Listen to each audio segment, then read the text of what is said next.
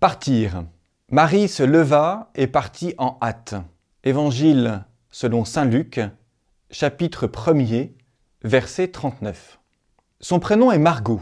Margot a 22 ans et vit à Lyon. Elle est étudiante en dernière année d'orthophonie. Elle ne sait pas encore très bien ce qu'elle fera ensuite. Peut-être une année de césure, comme volontaire à l'étranger. Margot est solaire, joyeuse, et apprécie de passer du bon temps avec ses nombreux amis. Longtemps investie dans le scoutisme, elle fait aujourd'hui partie d'une chorale missionnaire et suit le parcours Even, une formation à l'écoute de la parole de Dieu. Pour l'heure, comme ses colloques, Margot se prépare activement à partir au GMJ de Lisbonne. Pour être franc, Margot ne sait pas trop à quoi s'attendre. À la rigueur, peu importe, car elle sait, et c'est ce qui la motive, que l'expérience des JMJ contribuera à renforcer sa foi.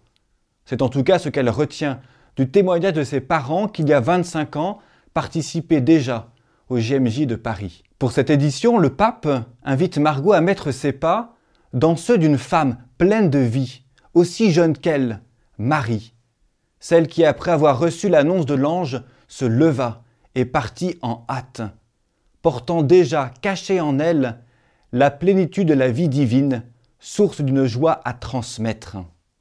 Eh bien, chers amis, souhaitons que ces GMJ soient pour Margot l'occasion de découvrir en elle et dans les visages de ces milliers de jeunes la présence mystérieuse du Christ.